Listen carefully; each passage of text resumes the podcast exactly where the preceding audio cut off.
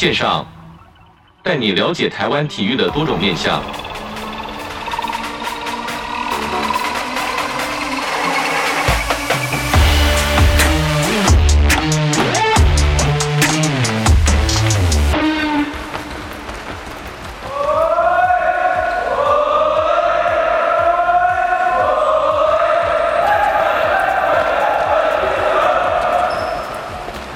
其实就是教育的一环，所以我们就是运用体育去去教育这个孩子，包括他的学业的成绩，包括他的品品德的教育，是，包括他的耐挫力，嗯，对，他的抗压力，他的意志力，他的团队的生活，团队合作的概念。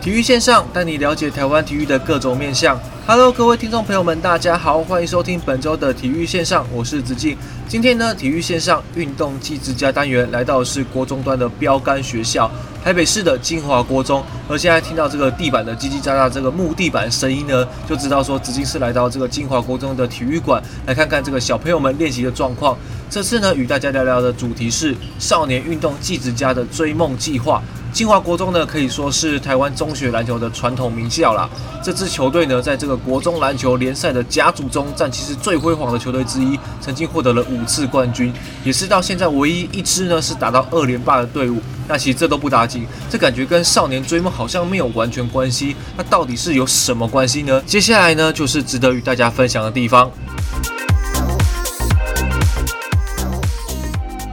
现在在我身旁的是这个金华国中篮球队吴正杰教练，教练你好。哎，你好，大大大家好。哇，教练其实很辛苦的，今天是这个二二八连续假期，为什么你跟小朋友会出现在体育馆要准备练球呢？呃，因为我们训练就是本来就是一到五在做训练，是对，所以我们连假的部分，只要遇到是不是六日的话，那我们就是会按照平常的计划，然后继续练习。那这样子以教练来说，这样子不就假期的时间就被牺牲了吗？啊，其实我们是算还好啦。那因为我们就是固定放六日嘛，是对，我们已经跟一般学校甲级的篮球队的训练的量算很少。那我们就是标榜，我们就是不过度训练，所以我们就是抓一到五的这个时间来做训练，啊，也不要让孩子这么辛苦。然后六日有个家庭可以去。聚会啊，或亲亲子旅游的这个时间固定就是都是这样做的。其实讲到这个不过度训练，其实是蛮重要的。可是我很好奇，就是说不过度训练的情况下，为什么金华国中的每年成绩都还可以这样的顶尖呢？嗯，我觉得就是你有没有事先做一些规划嘛？像我们是每天我们都是有一个训练的那个 schedule 会出来给学生，是，然后教练就是每天做，所以我们的训练的那种效率来讲，可能就是会比别的国中生、国国中的球队还要还要有效率这样。是，那其实想要先跟教练聊聊，就是说金华国中的篮球队的队史跟特色啦，就是毕竟这个在台北市这个环境底下，其实每一个学生都是算是掌上明珠嘛，那其实会送来打球的家。家长其实都会有疑虑，说：“哎，到底我的小朋友送来国中端打球到底是好还是坏？那在这个队史的跟选材制度是怎么样去做发展的呢？”其实我们学校是一间历史非常悠久的那个学校了，已经大概八十几年了。从一开始是女校，对，然后到最后是混男女混合的学校，所以我们有八十几年的历史。那篮球队的队史大概也差不多将近快五十年，五十年啊！对，那我们之前有一位资深教练，就非常优秀的教练叫郑金成郑教练，他在金华国中在待了将近三十五年，他一直从女生，因因为一开始女校，是。从女校开始带，那女校那时候的成绩也都非常的优秀，然后也有曾经在 JHBO 的赛场上二连霸过，是。对，然后国国男的话也是有拿过冠军。对，然后一直教他退休两年之后交棒给我带，然后我就一直带带到现在。那我是我是主要是带男生，因为我们那时候我进来的时候只剩下男生的的球队。那我们男生我在这十年带当中，我们是拿到了十次的冠军。是对，所以我们是一个蛮历史历史悠久的球队。那我们的特色就是，其实我们就是标榜就是。多元化的学习啦，对，然后要养成学生良好学习的态度，然后那并提升他的自律的这种精神。对，这个是我们学校的特色。我们希望孩子就是以学生运动员的学生为出发点，先把学生做好，再来谈论球技的这个部分。哇，这，这其实非常重要，因为讲到这个体育校队，就想跟教练聊聊金华国中选材制度，我们在这个国小端是怎么选上这些小朋友的，而且还有据说还有一个金华帮的存在啊。其实没有什么金华帮啦，就是说大家就是很多校友毕业嘛，啊，大家就会说啊，我们是金华帮，金华帮。那其实我们的选材制度是跟就是跟一般就是台北市。的学校都一样了，就是台北市教育局，它有规定，我们就是在某一个时间点。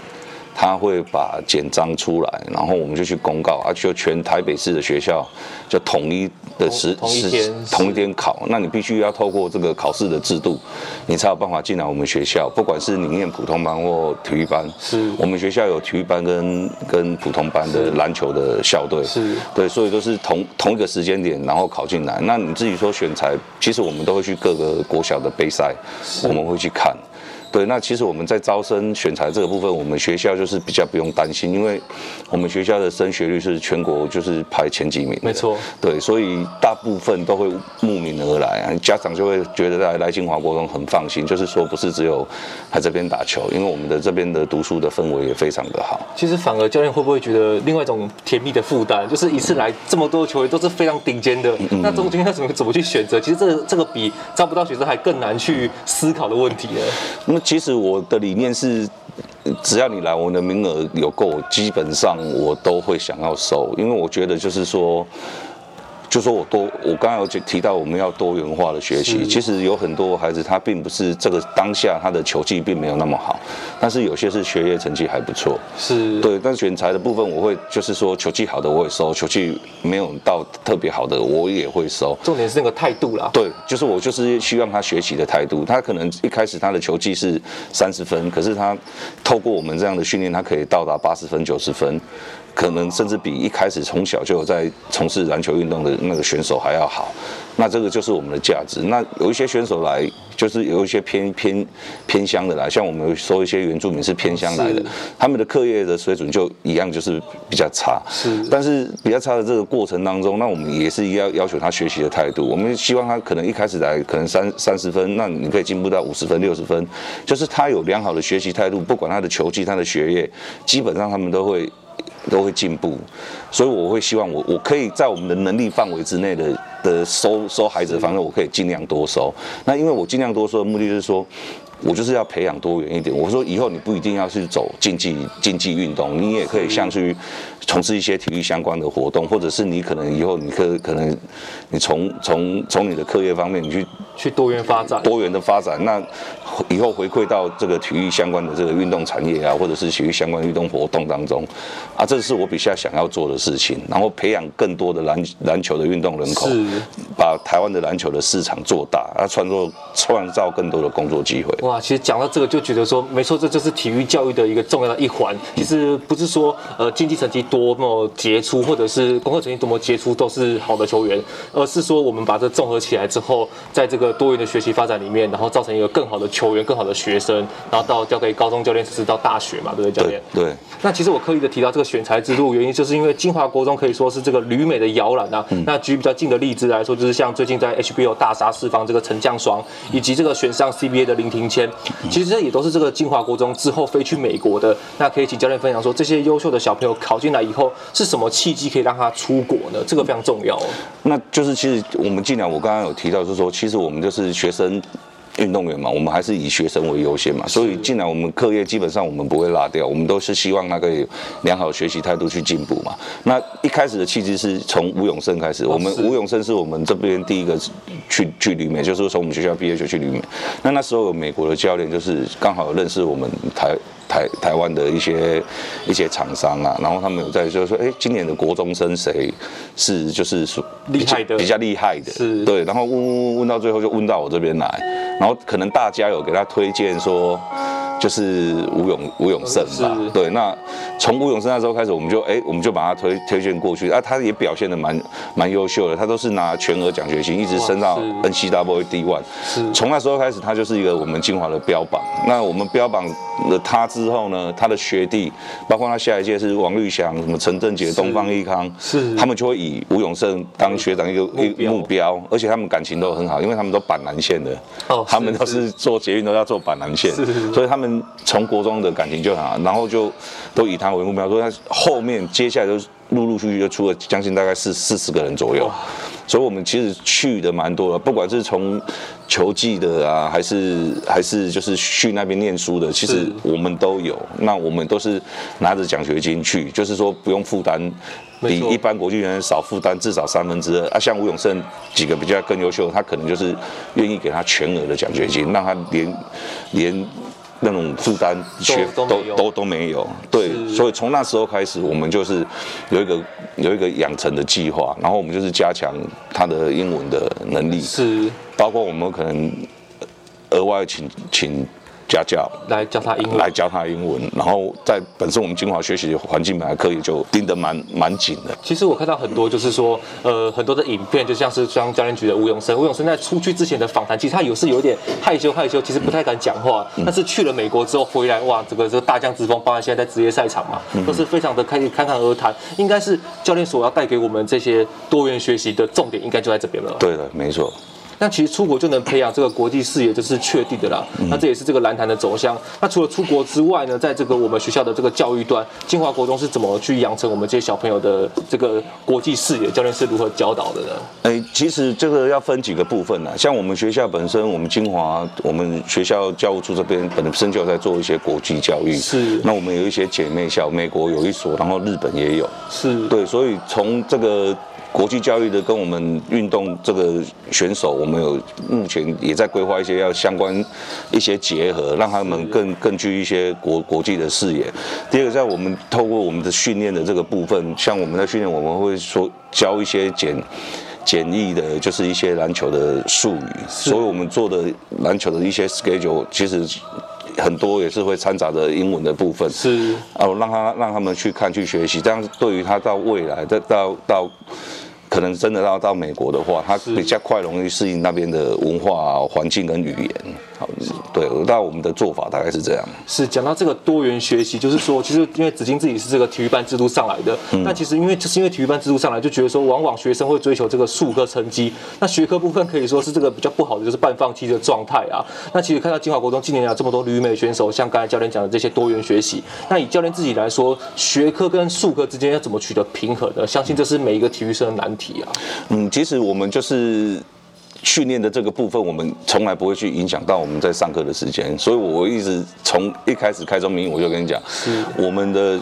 学生就是以学生运动员就以学生先为本分，所以他要学生要做好，包括他的品德，是他的行为常规。如果这个做不好，基本上我们会就是就是不会让他暂停的训练。我们用篮球的一些训练来来来制约他，就是不让他不让他参与，让他知道说，哎，这样做是要要必须要去修正，要去要去检讨。然后第二个的话，我们会看学业成绩，学业成绩如果总成绩没有达到七十分的话，那我们不会让他报。JHBL 的联赛的名单十二人里面是，跟教练分享，也跟我们听众朋友分享。像我上上礼拜去这个台中二中，台中二中是一个升学的学校，嗯、那他们其实就有规定，就是说，呃，体育资优生啊，就有规定，就是说，在这个国国中端的时候，其实他在五学期都要平均到八十分以上。嗯，那这个的程度来说，其实对于这个国中端的来说，应该是非常的要求，而且。对于小朋友来说，应该是比以后我有更好的机会啊。对啊，对，因为你没有一些给他规范，就是我们比较走向欧美的制度，当你的 GPA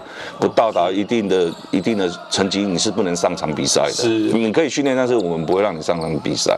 所以，我们就是用品品德教育，就是先规范，规范在就是他的学业成绩做一个一个门槛。如果这个门槛你没有达到，你必须你。必须没有办法报报到十二人名单里面。是从国一到国三，这个可能国一进来可能觉得啊随便啊，其实就其实不会怕。那、嗯、但其实经过这个同才的成长之后，其实到了国三，他们应该都还。不用教练讲，应该都直接是做到了吧？一定会做到，不然你看到我们报到联三联赛名单的孩子，基本上他就是学业成绩一定可以达到七十分，不然他就没有办法报到这个名名名字了。是，那我这边先休息一下，等会呢就是在跟教练讲这个体育班制度的一些问题啊。那我们稍后回来。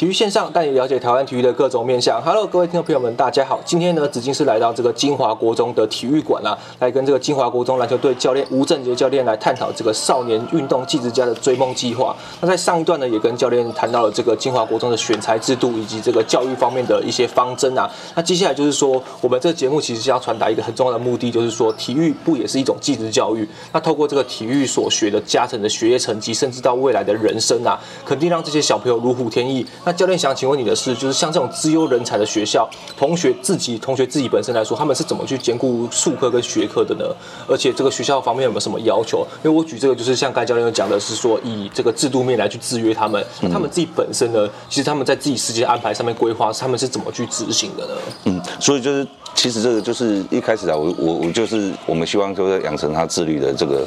精神嘛，提升他自律的精神。我觉得这个是目前我们所面临到最最难去教会孩子。的那从七年级开始懵懵懂懂，然后到八年级，哎，大概有个概念，到九年级他可能真的是自律的这个部分，他会做的做的很好。像我刚刚有提到说，我们是一到五训练，是六日我们不练。像这个时候他们要补习，我们就统一让他在六日六日让他们自己去规划去规划的时间。那像我们七年级如果是外宿生。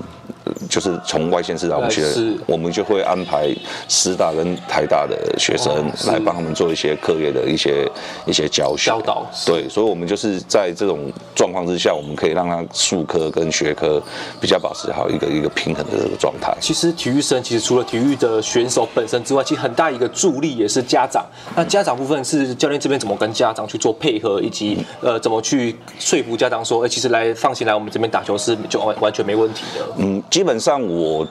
呃，我们在招生的这个过程当中是比较没有说去对对去对外去跟家长说明这些东西，是，因为我我刚刚讲过，因为我们学校本身的这个环地理位置啊，或者我们学校的升学的那个都是非常优秀的，都都是很优秀，所以我比较不会就是去外面有。需要去外面招生的这种状况，那我们的做法就是一开始进来的时候，我们就是会开一个我们篮球队后援会的会议，一个座谈会，对，一个座谈会，在那个会议当中，我会把我们金华的一些所有的我们的规定、我们的理念什么教育方针，对，然后就是就是去做 PowerPoint，然后秀给家长看。那我。整个整个看完了这个整个这个会议的流程结束之后，我会跟他们讲说，如果你们觉得我们这样做，你们很支持，你们愿意留下来，那我们当然是非常的欢迎。那如果你觉得说我们这样管的太多或者怎么样，如果你们觉得你们的孩子没有办法在我们这个环境，那我们也是。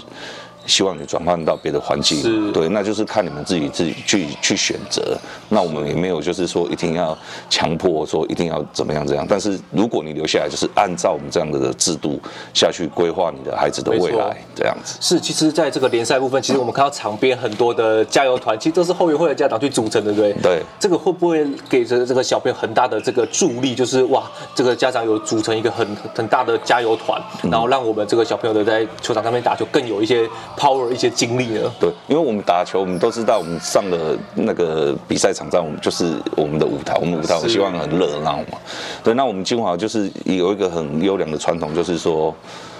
我们不是只有现任的家长是会来加油。就是包括以前毕业的校友的所谓的金华帮，对，就家长很其实很多他们都是自愿性、自发性的，是回来帮我们教。所以我们的家家家长，我们的加油团其实蛮蛮庞大的。是，通常去组织加油团的时候，都是呃教练这边会下达吗？还是说哦，他其实呃这些家长都会直接就到现场了？呃，基本上我们在校的，我们有家长后援会，我们有会长，会长他会去把我们的 schedule 就是牵起来，就是就是跟他们讲。那很多就是。是说，其实人数其实没有那么多啦，对对，但是就。会看起来会那么多，是因为我们的毕业的校友，他们都知道，他们其实他们都很内行，他们都知道什么时间在比赛，比什么预赛、复赛、决赛，其实他们都都都很清楚。感觉就是去球场也是一个叙叙旧的感觉。对啊，然后他们就会自自发性的回来帮我们加油这样。是，其实会这样问，就是因为近年来都有这个体育班存废的声浪啊。那我想问的是，就是说不是这个制度不好，其实有时候会感觉这个天平失衡。那其实我们看到很多美国有要求这个学科成绩到多少才能比赛，那慢慢其实台湾是不是有到这个方面去发展呢？呃，基本上我是觉得说，像比较像大大的城市的学校，我觉得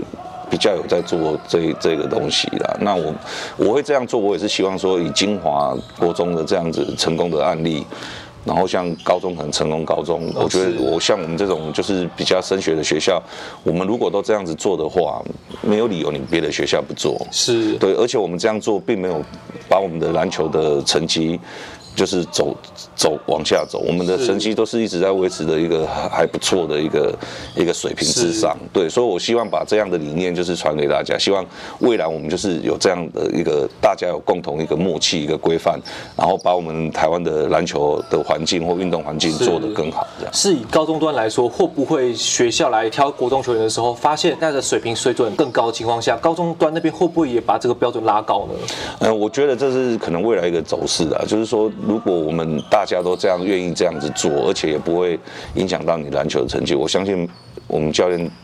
基本上都是很乐意去做这样的事情。是，其实我访问过这么多的这个基层教练，其实给我的反馈就是说，其实在这个练习过程中，你把你球都可以打成这么好了，然后你把这个精力拿来念书，其实是事半功倍的，其实是优于很多一般一般生的。一般生可能只有死读书，但是我们体育选手有了这个运动的价值之后，专注力跟专心其实都是优于一般选手的吧？因为对他透过这样的训练，包括他的体能啊，他的专注能力，因为很多运动就是你那个专注度很重要。是，如果你专注度没有集中，你就很难去学会你所想要的技能。那念书也是一样，没错。那你在上课的时候，你没有那种专注能力在，在在上的时候，你的课业我相信也不会好到哪边。是，其实这个走体育的小朋友都会将来都会面临这个升学跟就业的问题。那通常其实以金华国中来说，厉害的选手其实会继续发展下去美国，或者是去打甲组嘛。那但于但是总有那种位于一般的这种不上不下的选手。那老师通常我们会建议走这些选手怎么在没有在这个镁光灯下面来去做适性发展呢？嗯，其实就是我我我们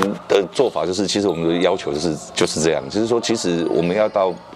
呃升九年级的。就是暑假我们会发一个志愿表，是让家长跟孩子去讨论，然后填写完回来给我，大概我都会要求他们填五个志愿。那我们学校其实升学管道其实就几个，就是第一个你讲的去往美国发展旅美，对。那第二个就是继续挑战这那个 HBL 假期，第二个就第三个就是挑战呃就去那个 HBO 一级的。哦，那第四个就是转换项目，他可能篮球他觉得太竞争，他可能是转换去打合球啊，或者参加什么划船啊，就是比较没有那么竞争力那么大的项目去去去转换他的跑道。对，那最后一个就是跟一般国国中生一样，就考会考，考会考。对，那我们因为我们的做法，其实我们做法其实都不错，所以我们学生很多，他最后并不用靠。篮球的去加分，去加分，他就是会考不错了。对，让我们会考，我们考上建中，几乎每年就是用自己会考都还有还有人上。是，对，所以，我我们的一些这些这样的做法的制度下，其实到他们要毕业的时候，其实他们的目目标，他们就是会都会看得很清楚。是，所以他们就哎要去要去旅美的去旅美，要去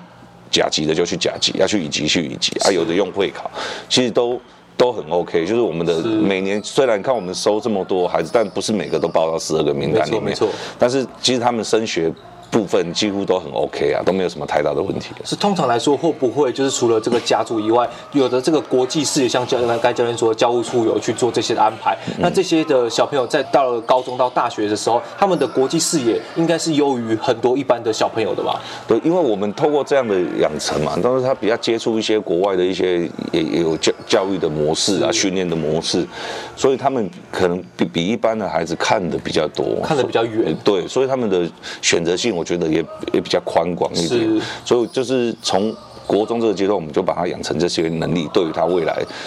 不管他的升学或工作或是什么的，他可以有比较多的一些选择，是或或一些或一些发展这样。是我们前面讲到这些学科跟术科方面，那最重要的就是说，学体育的小朋友其实不会变坏，这是我们常听到的。那不过因为是口号的关系，那我们其实这个直径从体育班上来之后，可能从中体会。那想问教练说，品德品格对于小学体育的小朋友来说，我们想要带给他的是什么样的观念呢？其实就是说，其实很多孩子，包括他国小，他上来一年级的时候，其实他真的是还懵懵懂懂，而且那个跨变换一个环境，那时候他还很多还在摸索，冲击很大，对，还在适应，所以他有有有时候他的一些行为啊，可能跟国小是不一样的。比如，比如说像我们学校，比如我说课业好了。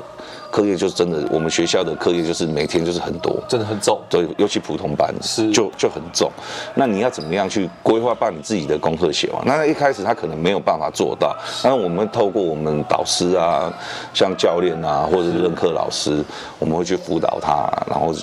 教他方法，教他怎么做，然后他就慢慢可以可以适应，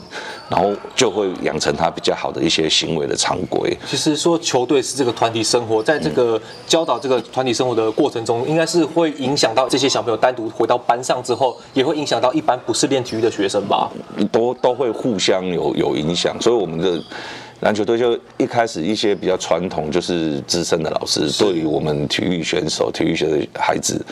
并没有就是很很正面的去看待这件事情。但是我进来这这这这十年这十几年，其实我慢慢有改变一些。老师的想法，刻板印象，对，所以他们就还越就是有的会越来越支持。那尤其比较一些年轻老师更支持，是，甚至都主动愿意来帮帮助我们篮球队的学生。这其实就很感谢教练在一路在为这个精华的付出啦。那接下来其实教练会怎么建议我们小朋友，如果说要走体育这条路的话，所要去坚持以及具备这个不放弃的条件跟理由呢？嗯，其实我们要走体育这条路，其实就是其实就是我们在透过这个训练的这个过程当中，其实体育其实就是教育的一环。啊是对，其实我们我们在做这些东西，其实就是你看一般学生他可能他的抗压力就不会像我们的体育的选手好。我常常跟家长讲，你在这个团队，除了你的意志力、你的团队的概念、你的人际关系，哦，你的意志力，这些全面的东西，这些这些东西可能不是一般你就是上学就是到一般念书你就可以学得到。是，但我们这些就可以可以帮助他。训练这些这些模式，是让他多具备一些就是我们所看不到的东西。是，但是这些东西其实对我们未来的人生才是最重要的。是，其实反而不是说球打得多好，或者是说呃书读得多好，最重要的是我们培养的这些能力，其实应用在各行各业或者是各种产业，其实都是有这个坚韧不拔的这个精神在。对，这样对他的以后的工作啊。其实就像我讲，我们体力比较好，我们意志力比较好，是对，我们抗压力比较好，所以当老板在给我施压的时候，哎，我可以去承受这些东西，然后去做更好的反馈跟表现，去给回报给支持我的人，这样子。对对。那最后就请教练用简单的几句话告诉我们的听众说，体育教会我们的事。对，就我刚才有举例说，体育其实就是教育的一环，所以我们就是运用体育去去教育这个孩子。就是我刚才也讲过了，包括他的学业的成绩，包括他的品品德的教育。是，包括他的耐挫力，对他的抗压力，他的意志力，他的。团队的生活、团队合作的概念，还有永不放弃的这种精神，像这些东西，都是我们要教会孩子要做的。所以体育就是教育的一环。是，今天很开心邀请到这个金华国中的吴正杰教练来跟我们分享这个体育也是继职教育这个少年运动继职家的追梦计划。那接下来呢，我就要来访问小朋友。这个小朋友在访问的过程中也告诉我们，金华国中到底是怎么样的训练过程，以及我们的这些体育教会我们自己。那谢谢教练哦。好，谢谢，谢谢大家。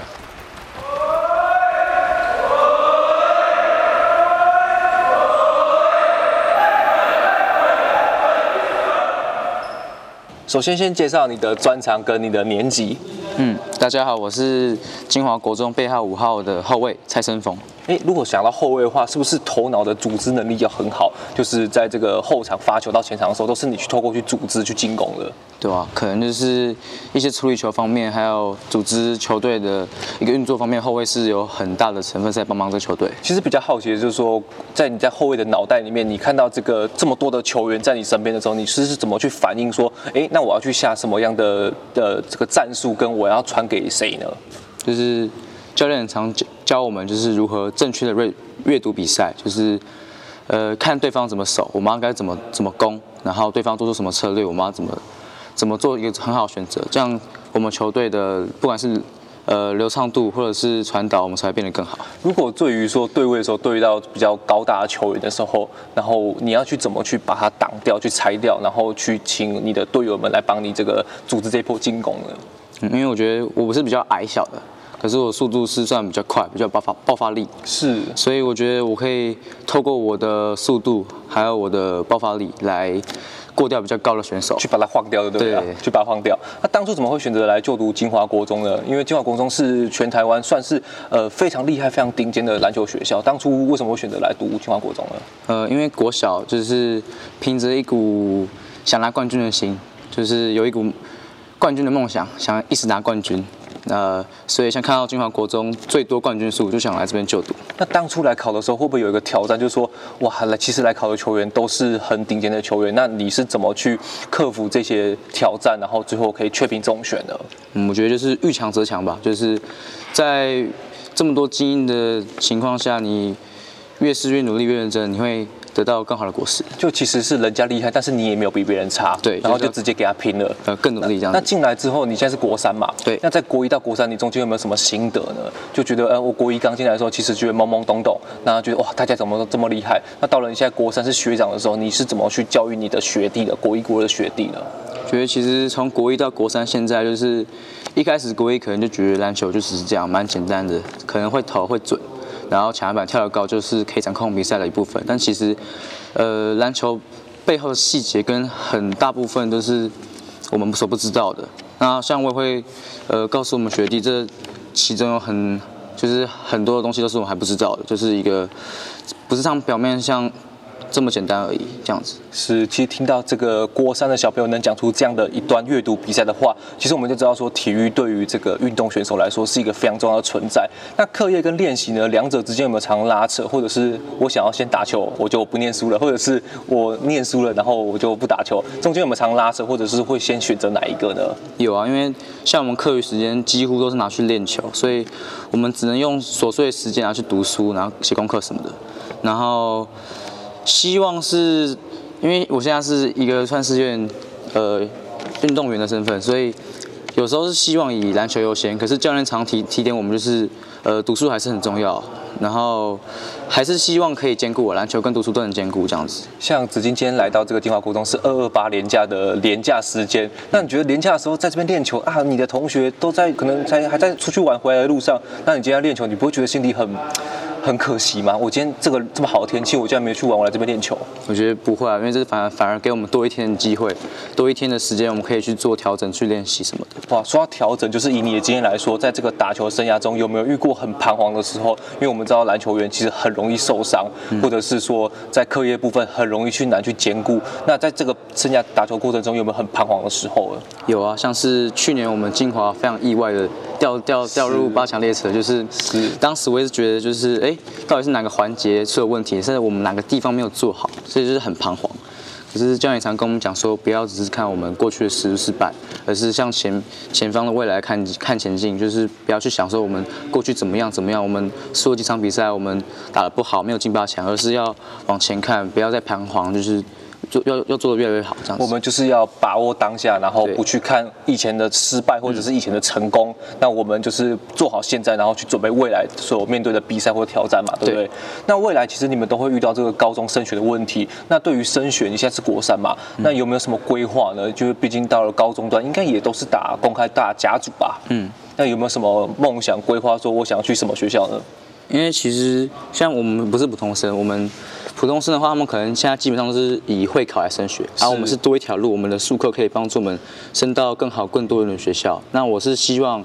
也能透过我的技巧跟我的一些技术，能够选到一个优质我喜欢的学校这样子。其实就就像就像这个小朋友说的，我们除了其实我们考会考是一个可以升学目标，那我们除了会考之外，其实我们在这个数科方面其实也是有一定的成绩。其实到了这个高中端的时候，其实也是可以选到蛮好的学校。嗯、那相对的，高中三年之后，其实呃也要好好打球。到了高中之后，其实升到大学，很多的独招其实也是可以到很好的学校去。嗯、那这个就是要把这个篮球的精神继续传承下去，然后，那你在国小的时候其实也是选手嘛，嗯，那在升国中的时候选择要继续打球，家里有没有就是支持或者反对？觉得哇，其实国中还要继续打球，觉得会不会太辛苦了？家里爸爸妈妈有没有给你一些什么建议呢？有啊，其实一开始是有反对到支持，因为毕竟台湾还是一个需要看文凭来拿工作的时代，我们。没有好的文凭，很很难找到一个非常好的工作。是，所以当时家里也是一开始很反对，可是后来看到我对篮球的热忱跟兴趣，他觉得哎，好像可以让他试试看，让他放手一搏，去挑战他的梦想这样子。你回去的时候身体很累，爸爸妈妈有没有都给你一些鼓励？说哇，今天辛苦了，或者是说有没有呃吃饭的时候多夹多夹几道菜给你？有啊，回去的时候我妈就会煮丰盛晚餐给我吃，就会呃就是有点补充我今天损失的能量这样子。在比赛呢，他们应该也都会在联赛的时候都会来看你比赛吧？嗯，会看重播。哦，会看除了重播之外，他好像我相信很多的家长应该会，就是因为你是打控球后卫，所以他们会不会 故意讲说，哎，你其实你那球应该不要这样做，应该是怎么做比较好？会跟你说这个战术的讨论。嗯，爸爸妈妈是有比较有点看不懂啊，但是。如果我可能没有罚球没有进或是什么上来放枪，他们就会跟我跟我讲开开开个玩笑这样子，稍微考试你一下。对对对。不过我觉得这个应该是很蛮好的，就是让你说知道说爸爸妈妈在家里其实是很支持你在从事这个运动的。嗯、那可不可以用这个简单的几句话告诉不管是国小或者是现在正在国一国二的这些小朋友们，是什么动力让你们继续坚持下去，而且在这个进华国中最顶尖的学校，然后还可以打八六这个成绩呢？嗯，我觉得就是呃。大家不要只是看就是表面上那些得奖的体育选手那些光环，是，而是要看背后那些，呃，他们在练球的辛苦汗水跟泪水，这些都是他们在表面上看不到的。所以我觉得其实就是，如果你没有对篮球有兴趣、有热忱，这这条路其实是不好走的，毕竟它蛮窄的这样子。那你觉得，就是具备这个能力，到底是什么能力可以让你继续在这个国中到高中的时候还可以继续坚持下去呢？我觉得是。曾经过帮助我的人吧，我觉得很多帮助我的人，不管是教练，然后或者是现在的老师、同学，就是很多人都帮助我，希望我他们也可以在电视上看到我打球那些发光发热的日子。所以我觉得就是不要辜负他们对我们的期待，把这些他们帮助我的事情变成一个动力，让我去呃。闯荡吧，我也不知道，就是是就是把他们帮助我们的事情，就是变成一个动力，让我继续加油这样子。哇，听到这边其实就知道说，我们这个体育的小朋友真的是很很甘心啊，然后很很有勇气去面对每一次的挑战。OK，谢谢你哦，嗯，谢谢谢谢。其实呢，子金在上来之前呢，就觉得说，哎，这边不是台湾吗？为什么在这个体育馆，为什么充满着英文呢？那这就是像这个吴教练讲到的，这个我们必须多元学习，培养这个国际的视野啊。所以这个刚才教练有跟我们分享，他看到这个课表，课表上面居然全部都是英文啊。那其实对于这个国中来说，其实是还蛮吃力的。认真来说，为什么呢？因为他们除了本身的，像刚才小朋友讲的，他们本身除了要顾好这个学业以及这个练球的时候，他必须还要再多加读这个英文啊。那我觉得这个环境实在是。台湾难得一见的，除了这个金华国中之外，我们看到这个松山高中其实也是一样的。哇，其实就是觉得说，其实体育不只是体育，那在这个体育过程中，其实也可以发展出蛮好的一个多元学习的环境啊。那今天很高兴与你分享这个少年运动记者家的追梦计划，我是子敬，我们下周再见啦，拜拜。